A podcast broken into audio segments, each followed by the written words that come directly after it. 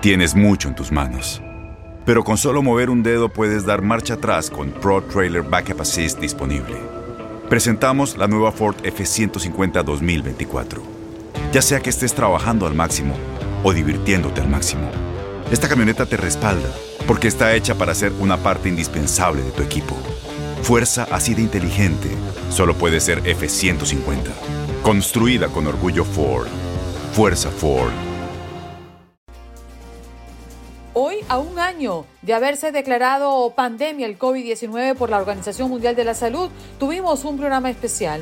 Comenzamos con Ángel Leal, abogado constitucionalista, porque ahora que la Cámara de Representantes aprobó la versión final del plan de ayuda con las modificaciones que hizo el Senado, solo falta que el presidente Joe Biden firme el documento para que la ley entre en vigencia.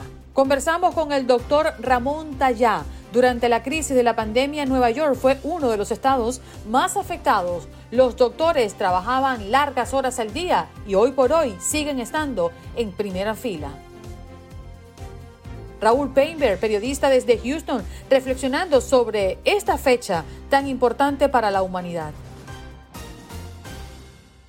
Sandy Carvajal, tanatóloga, con más de 10 años de experiencia en desarrollo humano, la pandemia y el confinamiento nos ha hecho vivir un duelo interno y silencioso por muchas pérdidas, empezando por la muerte de nuestros seres queridos.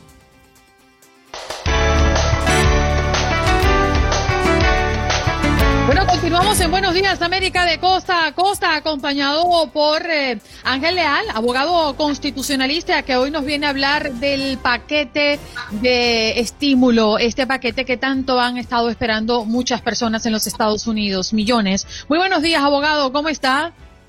Muy buenos días, Andreina. Muy buenos días, Juan Carlos.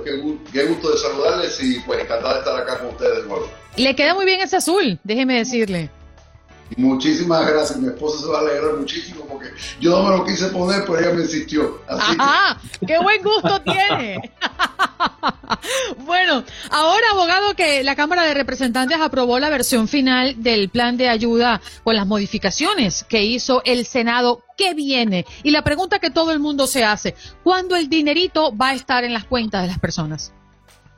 Bueno, pienso que va a ocurrir probablemente en el transcurso de lo que es el mes de marzo. Es un plan histórico, el plan de rescate americano. Y discúlpame que haga referencia a una materia, porque es que son eh, 600 y tantas páginas este proyecto de ley. Pero para que el público entienda de, esto, de este proyecto, de esta ley ahora, de 1.9 trillones de dólares que lo va a firmar el presidente Biden el viernes después de dirigirse a la nación esta noche, el 44% de este dinero va destinado a las personas individualmente. El 21% de este dinero va destinado a políticas teniendo que ver con el trato o el manejo de la pandemia. El 9% va a las escuelas para ayudar con la reapertura de las escuelas. El 18% va a los gobiernos locales y estatales para ayudar con la distribución de la vacuna y el 8% es destinado para eh, ahorros eh, de impuestos para los individuos que hacen sus planes de impuestos. la parte que más llama la atención obviamente es el pago de 1.400 eh, dólares para completar los 2.000 dólares. Lo único que hicieron fue que bajaron las tasas de ingreso que puedan recibir este dinero. Si usted ganó 75 mil dólares o menos, va a recibir estos 1.400 dólares si el núcleo familiar o pareja ganó menos de 150 mil dólares, también son elegibles para este dinero y paulatinamente van eh, eh, disminuyendo la cantidad de ayuda eh, dependiendo del ingreso y con, ciertos límites. Pero básicamente, si usted ganó menos de 75 mil dólares o 150 mil dólares como familia, usted va a recibir este, esta ayuda económica, aparte de muchísimos otros proyectos. De hecho, la línea aérea American Airlines anunció hoy que iban a despedir temporalmente a 13.000 empleados y gracias a este proyecto de ley que también reinicia el programa de PPP, el programa de préstamos para negocios que destina 7.5 billones de dólares para eso, han suspendido, eh, básicamente le han dicho a sus empleados que, que rompan las cartas y que regresen a trabajar. Así que ya vemos efectos inmediatos de este plan. Ángel, este, esta aprobación es bastante meritoria para el gobierno de Joe Biden y para el Partido Demócrata, entre otras cosas porque se había convertido en una especie de carrera contrarreloj. Y me explico, el próximo domingo, 14 de marzo, expiraba eh, la última extensión que le habían hecho al seguro de desempleo, un seguro que en febrero había sido aprobado por 400 dólares semanales, pero ya iba a expirar y eh, ahora lo van a mantener por 300 dólares semanales hasta el próximo mes de septiembre. Un alivio que afortunadamente desde las leyes, desde la legislatura, se le está entregando a millones de personas en el país que no han podido sobreponerse a un impacto económico tan grande ni han podido, sobre todo, recuperar sus empleos. Eh, así mismo, efectivamente, esta es una compensación de desempleo por pandemia a nivel federal, eh, que eh, son 300 dólares semanales, comenzando el 14 de marzo, que es cuando iba a terminar la ayuda anterior, hasta el 6 de septiembre. importante, los primeros 10.200 dólares que uno reciba de esta compensación de desempleo no es eh, taxable, es decir, que usted tiene que preocupar de pagar impuestos sobre ese dinero si usted eh, pertenece a un hogar que gana menos de 150 mil dólares al año para el 2020. Esto es súper importante. Están eh, otorgando un crédito de impuestos infantil y, y lo está aumentando a 3 mil dólares por niños eh, que son menores de 6 años de edad y 3.600 dólares por niño, eh, perdón, 3.600 dólares por niño menos de 6 años de edad y 3.000 dólares por niño. Y anteriormente eso era 3, eh, millones de dólares. También están facilitando 2.5 mil millones de dólares para asistencia para arrendatarios que necesitan esa ayuda para pagar su renta. Así que están tratando de abarcar todos los temas teniendo que ver con alimentación, albergue, educación, eh, manejo de la pandemia, de pruebas, eh, reabrir las escuelas y distribución de las vacunas. Mm, y esa ayuda mm, por niños menores y mayores de seis años que nos explica es directamente relacionado con la declaración de impuestos del 2020, ¿cierto? Es correcto. Es, un crédito eh, tributario para el Abogado, ha sido controversial el tema de la firma del cheque cuando se dio el segundo cheque de estímulo, porque se retrasó, inclusive porque el presidente del momento, Donald Trump, quería firmarlo. En este caso, ¿es necesario la firma de Biden? ¿Qué ha dicho Biden al respecto? No, no, eh, estos son cheques que son emitidos por el Departamento del Tesoro. Eh, de hecho, como se trata del número del seguro social, del contribuyente, literalmente la gran mayoría de las personas van a recibir este dinero como un depósito directo en sus cuentas bancarias que están enlazadas con el Departamento de Rentas Internas.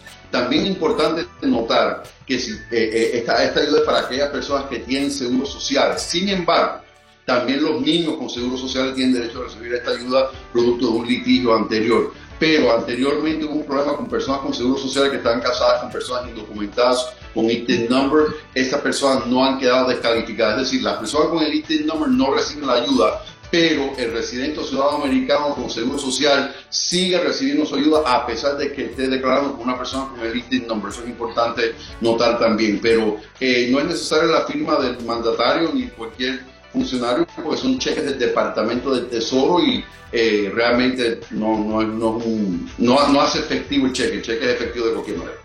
Ángel, antes de que se nos acabe el tiempo, una prueba de fuego para los demócratas ahora que tuvieron que apelar en el Senado al voto decisivo de la vicepresidenta Kamala Harris porque demostraron que tienen las mayorías pero muy ajustadas. Esto es apenas una brebocas de lo que se viene de aquí en adelante en cualquier discusión legislativa cuando no hay una mayoría contundente que permita al gobierno tener un margen de acción mucho más grande.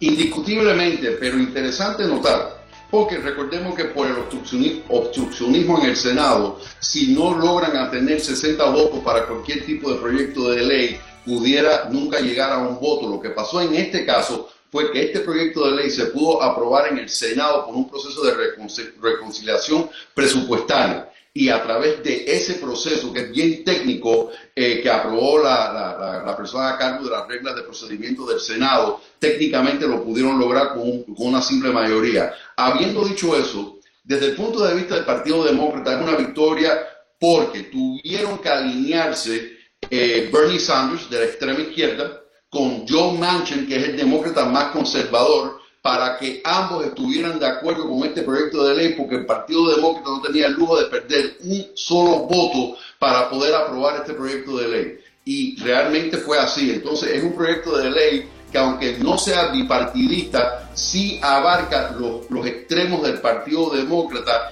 y refleja el sentimiento bipartidista de la nación. El 75% de la nación está de acuerdo con este proyecto de ley. Así que veremos en un futuro si podemos empezar una nueva eh, etapa de bipartidismo, pero va a costar trabajo y va, y va a tomar tiempo y obviamente era demasiado rápido para este proyecto de ley en particular, pero no lo descarto en un futuro, pero eh, tenemos que entrar en un proceso de conciliación como, como nación y también en la política. Abogado Leal, el tiempo se nos acaba. ¿Dónde podemos conseguirlo? Cómo no, con muchísimo gusto. Eh, 305-856-3139 eh, a través de mi página web angelleal.com y a través de todas las redes Ángel Leal Lawyer. Muchísimas gracias por estar con nosotros. Día 50 de Joe Biden en la presidencia. ¿Cómo va su agenda? Tu salud no solo es tu prioridad, sino también la nuestra. Sino también la nuestra. Buenos días América, con, los, expertos.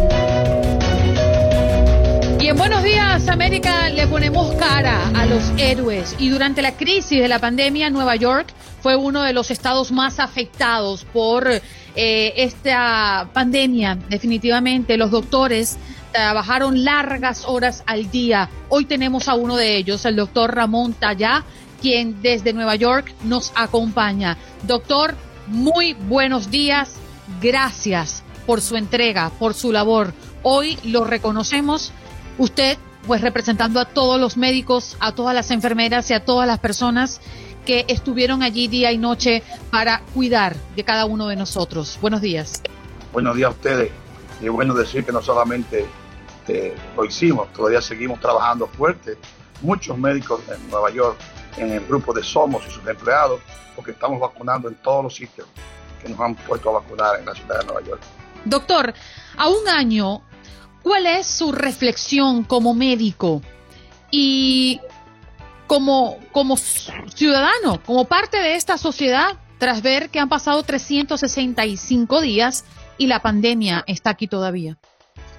yo lo dividiría en, varias partes. La primera es, desde el punto de vista cristiano, de mi fe, mi religión, cómo, qué tan débiles somos y cómo debemos aprender que debemos ser sumisos y trabajar con hermandad, entender lo que nos pasó en este momento, crear las condiciones para el futuro, para que esto no vuelva a suceder y si sucede, estar preparado para ayudar a nuestra gente, sobre todo en nuestros barrios, a nuestra gente de pocos recursos, que son los que trabajan día a día. Pero además, yo creo que vamos a salir un poco más fuerte de esto, entendiendo lo importante que es el amigo, el hermano, la familia, el abrazo, cosas que muchas veces tomamos por granted. Ahora debemos nosotros darnos cuenta que son cosas tan importantes en la vida nuestra del día a día. Doctor, a lo largo de este año hemos visto y hemos leído en las noticias cómo muchos médicos eh, lamentablemente han muerto en medio de esta titánica lucha que ustedes han dado, eh, cómo han sido discriminados en muchos lugares, en muchos países, por personas que desde la ignorancia no querían que ustedes se acercaran porque ustedes estaban dando esa batalla. Y cuando uno los ve con su estetoscopio o con su bata blanca, uno ve el médico, pero uno no se detiene a pensar en el ser humano. A lo largo de este año, ¿sintieron miedo? ¿Se sintieron rechazados? definitivamente que miedo, te lo he dicho muchas veces, teníamos, claro, tenemos. Este es un virus que ha sido mortal. Hemos 12 de nuestros principales médicos, en sentido, uno de mis board members, el doctor Alfonso de Code, murió. ¿Cómo mueren? Trabajando. El miedo es fuerte, pero teníamos no, más miedo de no salvar vidas. Y nos tiramos a la calle muchas veces con los brazos abiertos. Y te digo, eh, a veces creo que el sistema de salud tiene que cambiar tiene que enfocarse un poco más en la comunidad y estar preparado. No estábamos preparados. Obviamente no es culpa de nadie. Nadie está vivo en esta tierra hoy que vivió la otra, la anterior ah, pandemia. Pero esto, estas cosas no deben ser de enseñanza, que los líderes nuestros que cogemos tienen que estar preparados. Tienen que pasar ciertas cosas, no solamente para una campaña política. Deben, debe entenderse que están preparados para manejar un país como este, tan grande, con tanta potencia y que no estuviéramos preparados nosotros para salvarnos. ¿Cómo nos preparamos para una pandemia, doctor? Es muy sencillo. Vimos todo lo que pasó ahora. Cojamos el ejemplo del día a día. Al principio de esta pandemia, cuando nos fuimos a la calle a hacer testing y teníamos, la, teníamos la telemedicina, teníamos nuestro número de teléfono, sabíamos, por ejemplo, que un barrio tenía mucha gente enferma y pedimos, por ejemplo, que había que aislarlo, tenían que aislarse, pero los libros decían que no era el momento de hacer track and tracing. Y yo decía, no, aquí hay un red spot. Entonces, cosas como esa, hay que poner atención a, lo que, a la gente que está en el front line y, y, no querer llevarse de los libros muchas veces, porque las cosas no pasan siempre como están escritas en el pasado. Y esto pasó en este país en ese momento. Doctor, perdón, prosiga, por favor. Perdón, lo mismo que a veces criticamos muchas veces los aviones que vinieron de, de Europa o de China. Sin embargo, mantuvimos nuestros aires abiertos y llevamos la infección a todas las partes del país. Doctor, creo que, y esto lo, lo, digo a nivel personal, desde el análisis que uno hace viendo noticias e informando a diario, y es que uno de los grandes errores en los que se cayó en este lamentable periodo es en haber politizado un tema que era de la ciencia, un tema que era de los médicos, quedó en, mano en manos de políticas. Y no hablo de Estados Unidos, hablo del mundo en general. ¿Cree usted que aprendimos la lección?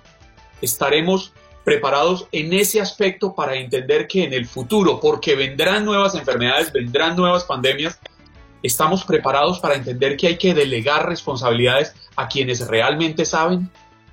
Sí, yo creo que no sé si estamos preparados, porque los líderes, los líderes van a cambiar, el tiempo va a cambiar. Por eso decimos que tenemos que estar preparados para coger líderes que estén preparados y tener sus responsabilidades claras. Hay que escribir todo un bosquejo de libros y protocolos basado en lo que pasó ahora. Y tienen que adherirse a eso. La ciencia tiene que trabajar de esa manera. Y los políticos no pueden, por una razón u otra, tomar decisiones que luego van a culminar con la muerte de 600.000 personas en un país como este. Me quedo, me quedo pensando en lo que acaba de decir Juan Carlos. Una nueva pandemia. ¿Es posible que algo como lo que estamos viviendo ahora se repita a corto plazo? Bueno, si no tomamos las medidas necesarias, primero, de saber las cosas que fueron mal, analizarlas y con todo respeto, no importa el banderismo político, tomar las decisiones, por difíciles que sean, para que a nivel nacional se haga un proyecto total, general, que incluya y tenga que ver con las personas, sobre todo las, las clases minoritarias, que son las que han sufrido mucho más en esto, y las personas que estén más débiles son las que han sufrido más, vamos a tener problemas. Pero se puede hacer si gente de buena voluntad se sienta, dejan aparte la parte política y toman decisiones en beneficio de todo el país. Nosotros llevamos un año o más usando tapabocas, lavándonos las manos. Especialmente llevamos un año encerrados en nuestras casas, la inmensa mayoría de las personas. En este momento Andreina y yo estamos transmitiendo desde nuestras casas. Un año de haber abandonado la cabina de radio y haber aprendido a trabajar de otra manera. Y nos dicen desde el doctor Anthony Fauci para abajo, todos ustedes los expertos, que todavía falta el camino, que todavía nos queda trayecto por recorrer. ¿Podemos ser, eh, mantener la esperanza, doctor? Definitivamente que sí. Ya han pasado pandemias en otras épocas, donde no teníamos tantas cosas como ahora, y conocimiento y medios de comunicación para avisar y decir, y decirle a la persona cómo actuar. Pero te voy a decir algo importante con respecto a eso. Vimos ahora mismo en el Yankee Stadium, en las noches que estuvimos poniendo la vacuna en las 24 horas, personas de 85, 75 años, diciendo, tenía 11 meses, doctor, sin salir de mi casa, y gracias a Dios vine hoy, tengo la vacuna, y la cara le cambia. Y tú eso te da una satisfacción de ver que estamos llegando a un buen camino, estamos saliendo. Pero, por ejemplo, la temporada del flu fue mucho menor en nuestra comunidad los casos que hubieron serios porque estábamos usando la máscara. Una sencilla medida que nosotros desde marzo dijimos que era importante, aun cuando las autoridades de WHO o desde, del Congreso, perdón, desde, Washington decían que no. Nosotros estábamos diciendo que hacía falta ponérsela. ¿Cómo va a cambiar un virus que sabemos que es un SARS, virus, este COVID, va a ser diferente a los demás? Si tiene por el aire, va a seguir transmitiendo por el aire. Y hay que estar preparado. Y eso, como tú dijiste, la ciencia no se puede negar. Y sobre todo cuando uno en el frente de batalla ve lo que está pasando. Mm. Doctor, Benita sea en sus manos y su vocación para atender a todos los que pasan por su consultorio, por, por, el hospital, mm, porque verdaderamente no sé si el ser humano que se esconde detrás de una bata de médico hiciera lo que tuviera que hacer en esta pandemia, que hubiese pasado si eso no existiera, ¿no? Si, si, el humano, con las ganas de salvar vidas, no estuviera allí detrás de tantos estudios y el conocimiento que tienen cada uno de ustedes por atender a cada uno de nosotros. Muchas gracias en nombre de todos. Bien, allí escuchábamos al doctor, uno de los doctores que como él lo dice, estuvimos, estamos y estaremos allí en la primera línea de batalla. El doctor Ramón Tallá desde Nueva York, uno de los estados más afectados por la pandemia en los Estados Unidos. Usted puede llamar y opinar a través del 1833-867-2346. ¡Wow! Bueno, vamos a hablar del cafecito, ¿te parece, Juan Carlos? Pero claro que me parece, porque además me tiene ansioso. Usted todos los jueves nos trae esta sorpresa, seis en punto de la tarde, y nuevamente vuelvo y confieso, para mí es una sorpresa. Yo prefiero enterarme aquí, al aire, de su boca. Sí, tuvimos una conversación muy bonita, reflexiva, sobre todo porque esta mujer perdió a su madre, perdió a su padre y nos hablaba desde la fe. Hay un punto de esta conversación que a mí me pareció sumamente interesante y ella decía que cuando su padre estaba al borde de la muerte, ella le pidió tres cosas a Cristo y se la concedió. Estamos hablando de Lourdes Stefan, quien es presentadora de Sal y Pimienta a través de las pantallas de Univisión, una dominicana encantadora, Juan Carlos. Totalmente de acuerdo, maravillosa. Más dominicana y tú has visto el diálogo. bueno, vamos a escuchar parte de lo que nos dijo. Hay que cuidar a nuestros papás. Y ahora, imagínate, hace dos años perdí a mi papá, que, fue otro golpe muy duro. Y me pongo a pensar en, todas las personas que ahora mismo están viviendo por el COVID estas separaciones. Yo tuve el honor y el privilegio de poder estar con mi papá cuando murió, a pesar de que no vivíamos en el mismo país. Pero yo, yo estuve ahí hasta su último suspiro, literal y no lo dejé solo y, fue algo muy bonito eh, dentro del, dolor que causa una muerte. Pero tuve, tuve la oportunidad de estar ahí con él. Eras, eres una mujer de, de, mucha fe. Recuerdo en una entrevista que te hicieron, Lourdes, la vi hace bastante tiempo, donde tú narrabas tu voluntad ante la posible llegada de ese momento que tu papá partiera a otro plano. Y tú pediste tres cosas y dijiste que en medio del dolor habías sentido esa sensación de tranquilidad porque esas tres cosas que le pediste al Señor, porque eres cristiana, ¿cierto? Se te había cumplido. ¿Cuáles fueron esas tres cosas? Bueno, la primera es poder estar con Él, como la mencioné, eh, que, no, que no tuviera dolor, yo no quería que él sufriera, eh, que no fuera una muerte dolorosa. Y lo más importante, que me diera la oportunidad Dios de hablar con mi padre acerca de Cristo y de la salvación. Y eso no pasó en el momento, eso fue un proceso que sí, sí se vio. Y te digo, dentro de la muerte, que es algo tan feo y es inevitable, Dios fue muy, muy misericordioso conmigo y, y esos tres deseos que tenía me lo cumplió con mi papá. Antes los anchors de noticias, un Peter Jennings, por ejemplo, que yo admiraba con todo mi corazón, un Tom Brokaw, em, tú los veías a ellos como que muy distantes, sin embargo, sí había esa conexión. Em, ahora, un anchor como David Muir, que tuve el honor de conocerlo en Boston cuando estudié allá, eh, David Muir o un Anderson Cooper, no es lo mismo. Yo creo que todo va como con las redes sociales, va como que ya la gente no le es suficiente. Bueno, ya hablábamos de dos temas, ¿no? De, de, su familia y de lo que significó la... Tienes mucho en tus manos, pero con solo mover un dedo puedes dar marcha atrás con Pro Trailer Backup Assist disponible. Presentamos la nueva Ford F150 2024. Ya sea que estés trabajando al máximo o divirtiéndote al máximo, esta camioneta te respalda porque está hecha para ser una parte indispensable de tu equipo. Fuerza así de inteligente solo puede ser F-150. Construida con orgullo Ford. Fuerza Ford. partida de su padre y allí último hablábamos un poco del ejercicio del periodismo. Usted puede escucharlo completo esta tarde, 6 de la tarde, hora del este. Bueno, nos vamos de inmediato, listo estamos cuando son las 9 y 4 minutos de la mañana, hora del este, a recibir a mejor Mejor te ves calladito, Juan Carlos Aguiar.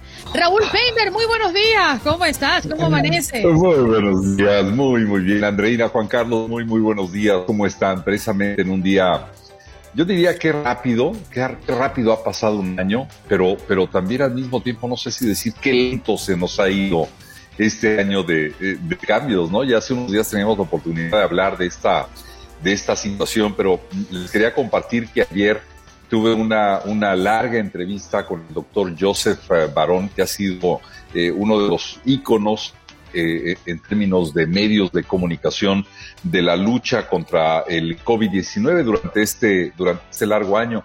Yo le decía, bueno, doctor Barón, ¿qué podemos aprender a lo largo de este año, después de que ha atendido a tantas personas, de que ha podido salvar la vida de unos, que ha tenido que literalmente cerrarle los ojos a otros? Y él me dice, Pienso yo que hay cuatro cosas fundamentales. La primera de ellas es que ha sido una pandemia absolutamente politizada.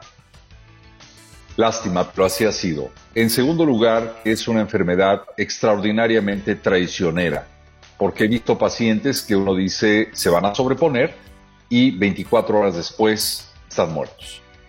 La tercera es eh, que hay que actuar rápido tan pronto se tiene eh, noción, idea, síntoma de que se tiene la enfermedad, hay que actuar rápidamente con medicamentos, no hay que esperar, no hay que quedarse en casa asustado viendo a ver qué es lo que pasa con la evolución de la enfermedad, no señor, hay que actuar de inmediato.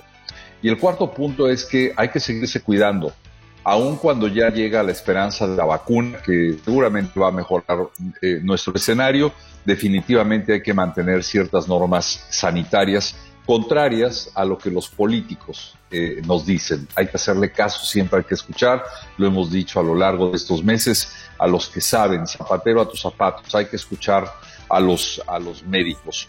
Y bueno, pues básicamente ese, es el entorno, eh, Adriana Juan Carlos, de, de que hoy, 11 de marzo, tal como lo han reiterado esta mañana, se cumpla un año más de que la Organización Mundial de la Salud decretara, algunos piensan que tardíamente, esta pandemia como tal.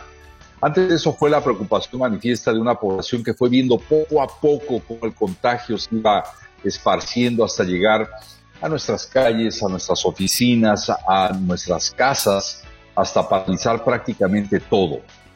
Reaccionó la OMC, reaccionaron los gobiernos, y de ahí pues la historia ya, ya la conocemos y hoy, hoy muchos hacen la reflexión natural de lo que esta pandemia deja. Me encantaría saber qué es lo que ustedes piensan, pero no hay duda de que son muchas las experiencias que desde entonces hemos vivido, algunos de forma dramática, terrible, incluso mortal, otros afectados dolorosamente por el factor económico.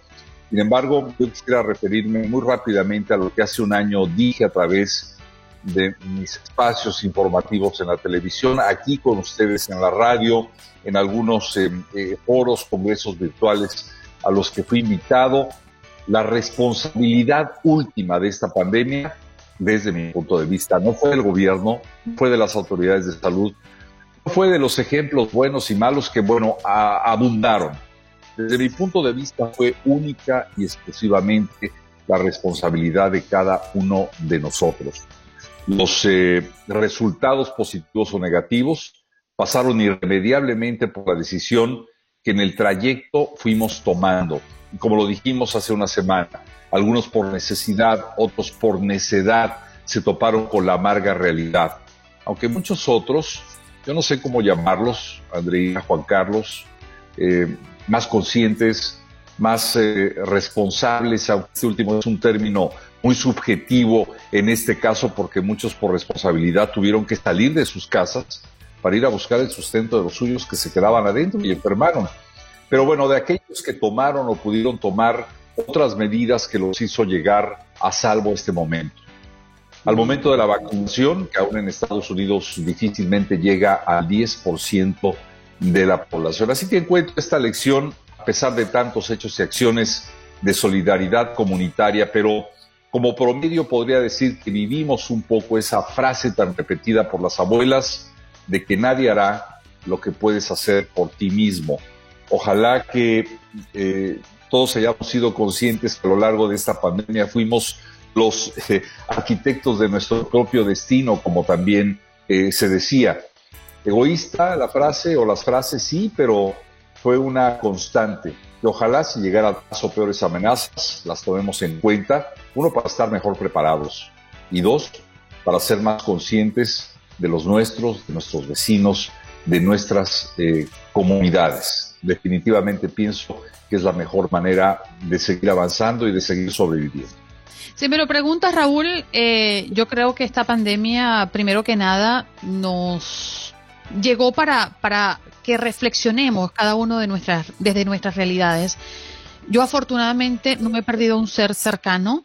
Sí, conozco de personas, vecinos de mi mamá, personas pues conocidas pero lejanas que han perdido la vida o han perdido algún ser querido. Y a mí esta pandemia pues me dejó marcada una frase, hacer lo que hay que hacer. Y mm. desde nuestra trinchera, ¿no? Hay que hacer lo que hay que hacer cuando somos madres y tenemos que asumir la responsabilidad de educar a nuestros hijos desde casa, que es un gran reto y las madres y los padres que lo hacemos, pues sabemos lo difícil y complicado que es. Hay que hacer lo que hay que hacer como jefe de casa, hay que hacer lo que hay que hacer en nuestro ejercicio y nuestra responsabilidad de todos los días abrir un programa como este, que nos escuchan a nivel nacional y fuera de nuestras fronteras, y transmitir lo que hay que transmitir. Hay que hacer lo que hay que hacer para proteger a los nuestros y a los que están detrás de esa puerta, ¿no? Cruzando la frontera de nuestro hogar. Yo creo que definitivamente esta pandemia particularmente me dejó que tengo que hacer lo que hay que hacer.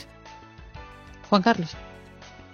Sí, muy, muy, muy interesante lo que, lo que dicen Raúl y Andreina. A mí, esta pandemia, yo creo que a la humanidad nos deja eh, un sinsabor extraño, porque por un lado podemos encontrar que sacó lo peor que teníamos como seres humanos cuando vimos situaciones en las que ciudadanos asiáticos en muchos países del mundo fueron atacados, golpeados, señalados, rechazados, porque creían que por tener sus ojos rasgados eran portadores de un virus. Los señalaron, los, los, los alejaron de la sociedad. Pero por el otro lado, también tuvimos casos así con médicos, con enfermeras, que no los dejaban entrar a supermercados, a tiendas, que en los propios edificios en los que vivían les pedían que entraran por la puerta de atrás porque la gente tenía miedo. Y creo que eso es haber sacado lo peor de nosotros como seres humanos, pero a la vez sacó lo mejor de nosotros de, como seres humanos, increíble y paradójicamente, porque despertó unas oleadas de solidaridad impresionantes, porque hizo que nos acordáramos del vecino, porque quienes no nos conocíamos buscamos la solidaridad y el apoyo entre personas que quizás estaban lejos de nosotros. Vi mensajes en redes sociales diciendo, hey, si no tienes que comer, golpea mi puerta. Vi fotografías hace unos días eh, en un taxi colombiano de un letrero que tenía el taxista. Si usted es médico o enfermera, yo lo llevo gratis. Unas manifestaciones de agradecimiento que quizás tardaremos años todavía en devolverle a estos héroes todo lo que han hecho a lo largo del año. Y lo dije al comenzar mi participación en este programa, no son solo los médicos y las enfermeras, son muchísimas más personas, son los militares, son los policías, son los responsables del aseo, eh, son los camioneros que llevan los productos, son las personas que están en el campo cultivando, trabajadores esenciales que históricamente los tuvimos relegados, que los olvidamos y que hoy podemos decirles gracias, porque sin ustedes esto no hubiera sido posible. En lo personal, me enseñó que debo aprender a manejar mis miedos, me enseñó a disfrutar mi soledad, me enseñó a disfrutar y a valorar muchísimo más a mi familia y creo que eso es lo importante, que esta pandemia nos devolvió a lo básico, a nuestro hogar, a nuestra familia y a nuestros valores. Creo yo que es una excelente reflexión, Juan Carlos eh, y, y, Andreina. Realmente nos devuelve también el hecho de ser conscientes del entorno y de los cuidados que debemos de tener con eh, nuestra ecología. Fíjate que no cabe duda y coincido plenamente en que este tipo de situaciones, más allá de los ensayos eh, sociales que se han hecho a lo largo de la historia, nos ha podido mostrar en vivo, en directo y a todo color la variedad de la condición humana, desde lo peor hasta lo mejor, tal y como lo ha señalado y tal y como lo anticipó eh, de quien alguna vez hablamos en, este, en este lugar, y no olvido mi compromiso de enviarle el libro Juan Carlos José Saramago, Premio Nobel de Literatura, portugués, eh, que anticipó en ensayo para la ceguera precisamente esa condición humana que surge en momentos así y que empieza muchas veces dientes para afuera con la ayuda a los demás, pero que acaba convirtiéndonos en monstruos, en seres abominables, que lo único que nos interesa es sobrevivir. Pero esa es la condición humana y es lo que pudimos ver a lo largo de este año. Ese es el concepto que tenemos que cambiar. ¿Qué es lo bueno que nos deja esto? Bueno, que estamos llegando al final y que finalmente el 10% de la población en Estados Unidos está siendo ya vacunada, que pronto, eventualmente hacia la fines de la primavera, principios del verano, podremos tener una inmunidad de rebaño, como se, como se le llama, otra, otra eh, otro término acuñado y que ya eh, aprendimos o se volvió familiar para, para nosotros, pero también el hecho de eh, lo que alguna vez hemos dicho, construir comunidad. Es decir, de realmente preocuparnos unos por otros, porque esto no acaba aquí. Esto es tal vez el principio de muchos otros elementos que dado los cambios climáticos y ecológicos que nosotros mismos hemos provocado, veremos tal vez con más frecuencia y con más fuerza. Así que ojalá que esto realmente nos prepare para enfrentar eh, un mundo mejor y en nuestras manos está otra vez en el egoísmo de nuestra responsabilidad individual. Y no olvidar que seguimos en pandemia. Esto no ha terminado y no hay que bajar la guardia. Bueno, mi querido Raúl Peinber, usted se queda con nosotros unos minutos más porque a nosotros nos encanta robarle el tiempo. Hacemos una pausa al aire y ya regresamos con nuestra próxima invitada porque ella ya está conectada a través de nuestro Facebook Live y vamos a hablar de algo sumamente mm, eh, eh, doloroso. En este caso ella es Santi Carvajal, tanatóloga con más de 10 años de experiencia en desarrollo humano y es eh, interesante conocer qué es una tanatóloga, ¿no? Es una disciplina integral que aborda todo lo relacionado con el fenómeno de la muerte en el ser humano, la pérdida, el sufrimiento, eh, tiene mucho de psicología también o está basado en la psicología. Muy buenos días, doctora, ¿cómo estás? Muy buenos días y de verdad, Andreina, estoy muy contenta de estar con ustedes. La verdad es que un año después los estoy escuchando y ustedes están de verdad haciendo un recuento increíble de todo lo emocional, lo social, lo político y estamos hablando, como tú lo dices, de un suceso que definitivamente impactó y que a veces la muerte llega como anunciada, son estas muertes esperadas que nosotros, eh, eh, pues de alguna forma, aunque no queremos, aunque decimos toco madera que no llegue, pues las estamos eh, normalmente en nuestra naturaleza esperando, pero cuando la muerte llega de esta forma, cuando la escuchamos, cuando hay un contador, cuando eh, todo lo que se escucha es el número de muertos, la cantidad de muertos, se genera un sesgo, se genera un área únicamente a la que estamos viendo y a la que definitivamente como humanidad no estábamos preparados para hablar un año constante de muerte y, no nada más hablar de ella, sino vivirla. Cuando llega y toca la puerta, cuando llega y se instala en tu familia y bueno, pues el área de la tanatología lo que hace es este acompañamiento para esas crisis, para esos momentos en los que definitivamente ustedes decían, la depresión está tremenda, Estamos hablando de que no nada más es estar en un estado de alerta un tiempo, ya fue un año. Es mucho tiempo de estar a la defensiva ante un enemigo invisible, ante una situación en la que pones en una balanza híjole, tengo una familia que mantener y como decían por ahí, necesito salir a, enfrentar la muerte prácticamente para poder sobrevivir. Entonces, esta situación hace que los duelos que normalmente llevan un tiempo, llevan un proceso y que la tanatología nos ayude a entender ese proceso y esa evolución emocional, eh, de cierta forma, pues se ha intensificado. Y eso es lo que tenemos ahora como sociedad a nivel mundial, duelos colectivos. Sandy, a mí me llama mucho la atención que quizás la única cosa que tenemos cierta en la vida es la muerte, pero nos negamos a hablar de la muerte y especialmente nos negamos a prepararnos para ese momento. ¿Cómo hacerlo? Definitivamente lo has dicho muy bien. Creo que una cosa que es súper segura es los cambios y la muerte. Y ante la muerte mi querido Juan Carlos, no hay mucho que hablar. O sea, la muerte es puerto seguro, de la muerte no hay mucho que decir, de la muerte hay que aprender a vivir es el otro lado, es cambiarle el enfoque de cómo es que yo estoy llegando a esa última etapa, cómo es que, bueno, Elizabeth Kubler-Ross, que es creadora de esta disciplina, esta doctora suiza, lo que hace es generar un espacio, ¿sabes?, de acompañamiento para las últimas etapas de vida de una persona. Al principio la tanatología únicamente era para las personas que estaban a punto de morir o que estaban en fase terminal y después se dio cuenta que todo lo que se quedaba en casa, que todo lo que se quedaba con los dolientes también necesitaba una preparación. Y efectivamente hoy la tanatología lo que busca es que las personas no es que estemos más listas, pero sí que estemos más fuertes. Yo sé que no va, la vida no va a cambiar, que definitivamente somos seres biológicos y a partir del momento en que empezamos a, crecer o a llegar a este mundo naciendo, tenemos la posibilidad y la y el destino seguro de que vamos a morir, pero lo que sí podemos hacer es cómo vamos a vivir este tiempo, mm. cómo vamos a enfrentar nuestros duelos. Antes, y estoy hablando de generaciones de nuestros padres, de nuestros abuelos, el tema de la muerte era calladito, ni le invoques, no lo hables, porque no vaya a ser que se nos aparezca, aparezca por aquí la calaca y pues no vaya a ser. Entonces, de verdad era algo que no se hablaba. Lo mismo pasa con las emociones.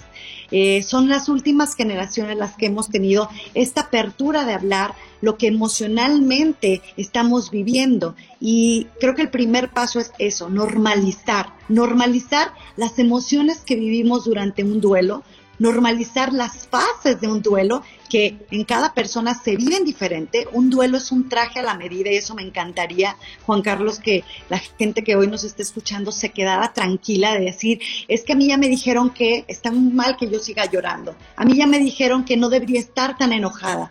A mí ya me dijeron que necesito hablar con alguien porque esto ya no es normal. ¿Y qué es normal? Empezar a normalizar lo que estoy sintiendo. Mm. Doctora, yo, me quedo pensando en, en, las dos caras de la moneda. Una, el temor a morir, ¿no? A que ese momento cuando lleguemos nosotros, dejar prácticamente todo arreglado para que los que están al lado de nosotros no queden, eh, no emocionalmente, porque eso cada quien lo maneja, sino quizás administrativamente no, no, no, no peche tanto, ¿no? Llegar a ese momento que es lo único que tenemos en nuestras manos, porque no podemos huirle a, a la muerte pero también está el otro lado, es el temor a que mi esposa o mi esposo ya no esté, o irme yo primero antes de que mi hijo pueda yo dejarlo lo suficientemente preparado para enfrentar la vida. En ese aspecto, ¿cómo manejar esa angustia, ¿no? De la posible y segura pérdida que tenemos ante nuestros seres queridos. Creo, Andreina, que has dicho una de las tareas que más nos ha dejado en temas emocionales esta pandemia y es empezar a fortalecer nuestra confianza por la vida. Empezar, todos volteamos a ver nuestra fe, nuestra espiritualidad, nuestra religión, como tú lo quieras ver, pero esta área espiritual que va más allá de lo que hago, que va más allá de lo que soy o de mi profesión o de lo que tengo o no tengo, sino esta parte que todos, de que todo ser humano vive con su espiritualidad, con esta parte de su alma, donde empiezas a conectar en esa confianza con la que vives la vida, en dónde están esos valores, esos pilares en los que te sostienes, porque efectivamente no nada más nos sostenemos nosotros, sino nos sostenemos como familia y cada familia genera un colectivo. Hoy lo hemos visto, esto es un trabajo en equipo, esto es un trabajo en comunidad. Ustedes hablaban de hacer comunidad, de ser esperanza para quienes están a un lado de ti, de verdad de ser apoyo y creo que en esta fase el miedo, la forma en la que hoy podemos contrarrestar este miedo, este enojo, estas emociones, es empezando a encontrar rituales, espacios que nos apoyen a tener esta nueva confianza, esta nueva percepción. Hablábamos antes de una nueva normalidad, pero en realidad estos procesos ya habían estado antes, solamente que estábamos muy distraídos, estábamos muy ocupados con otras cosas y hoy estamos 100% volteando a ver lo que está sucediendo dentro. Entonces creo que apoyarnos en crear espacios de crecimiento, espacios de conciencia, aprender a levantar también la mano y decir, sabes qué, esto ya no lo estoy pudiendo manejar, yo me conozco perfectamente y necesito encontrar a alguien que me acompañe en ese proceso. Doctora, y si alguien quiere encontrarla a usted, ¿dónde puede ir? Pueden encontrarme en arroba Sandy Carvajal Coach o en cualquier espacio de tanatología pueden encontrar un tanatólogo que les apoye en este proceso de duelo. Gracias, doctora, por estar con nosotros y por hablar de este tema tan sensible para nuestra audiencia. Gracias, Andreina. Gracias, Juan Carlos. Un abrazo. Sandy Carvajal, tanatóloga, con más de 10 años de experiencia en desarrollo humano, hoy hablando de la pérdida de nuestros seres queridos, cómo manejarlo. Gracias por escuchar el podcast de Buenos Días América. Recordándote que en las redes sociales puedes conseguirnos en Facebook como Buenos Días AM, en Instagram Buenos Días América AM y este nuestro podcast, todos los días, un podcast nuevo. Boost Mobile tiene una gran oferta para que aproveches tu reembolso de impuestos al máximo y te mantengas conectado. Al cambiarte a Boost, recibe un 50% de descuento en tu primer mes de datos ilimitados. O, con un plan ilimitado de 40 dólares, llévate un Samsung Galaxy A15 5G por $39.99. Obtén los mejores teléfonos en las redes 5G más grandes del país. Con Boost Mobile, cambiarse es fácil. Solo visita boostmobile.com. Boost Mobile, sin miedo al éxito. Para clientes nuevos y solamente en línea, requiere AroPay. 50% de descuento en el primer mes requiere un plan de 25 dólares al mes. Aplican otras restricciones. Visita Boost para detalles.